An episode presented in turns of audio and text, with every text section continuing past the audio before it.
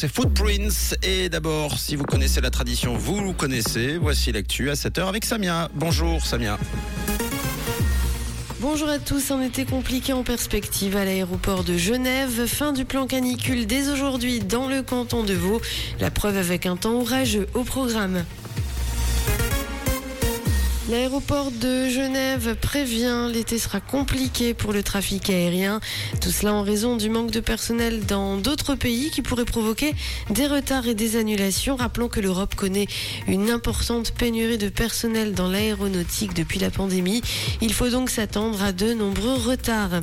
Ça y est, le plan canicule cesse aujourd'hui dans le canton de Vaud. Une baisse des températures est prévue avec l'arrivée des orages. Du coup, tout rentre dans l'ordre au niveau des institutions socio-sanitaires et des communes euh, dès ce matin. Cela n'empêche que le retour à des températures élevées est peut-être prévu pour euh, la semaine prochaine. En bref, un trafic perturbé par le défilé des écoles lausannoises aujourd'hui.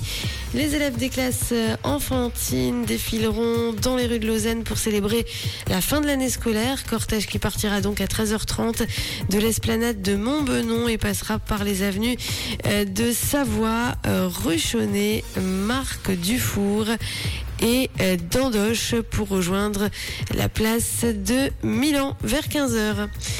La réalité virtuelle est-elle un danger pour les enfants? C'est une des grandes préoccupations du moment, à savoir la manière dont les enfants peuvent être amenés à devenir des créateurs de contenu sans le vouloir. L'exposition à du contenu violent et sexuel est aussi pointée du doigt selon un pharmacologue américain spécialisé en neurosciences. Le risque pour les enfants est que la réalité virtuelle provoque des changements sur leur identité, leurs émotions, leur psychologie également, alors qu'ils sont justement en train de forger leur personnalité. Rappelons que ces derniers temps, Meta a pris plusieurs mesures pour donner aux parents plus de contrôle sur le contenu auquel ont accès les enfants.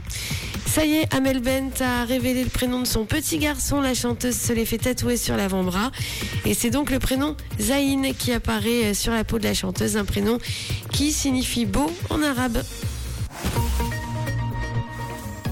De l'instabilité au programme de ce mercredi, un temps orageux, toujours quelques petites éclaircies en toile de fond, mais euh, vous l'aurez compris, la pluie n'est pas très loin et euh, les orages sont au programme de cette nouvelle journée. Les températures jusqu'à 28 degrés au maximum à Morges, à et à Yverdon, 28 degrés aussi à Carouge, à Lausanne et à Genève. Très belle journée à tous sur Rouge. C'était la météo, c'est Rouge.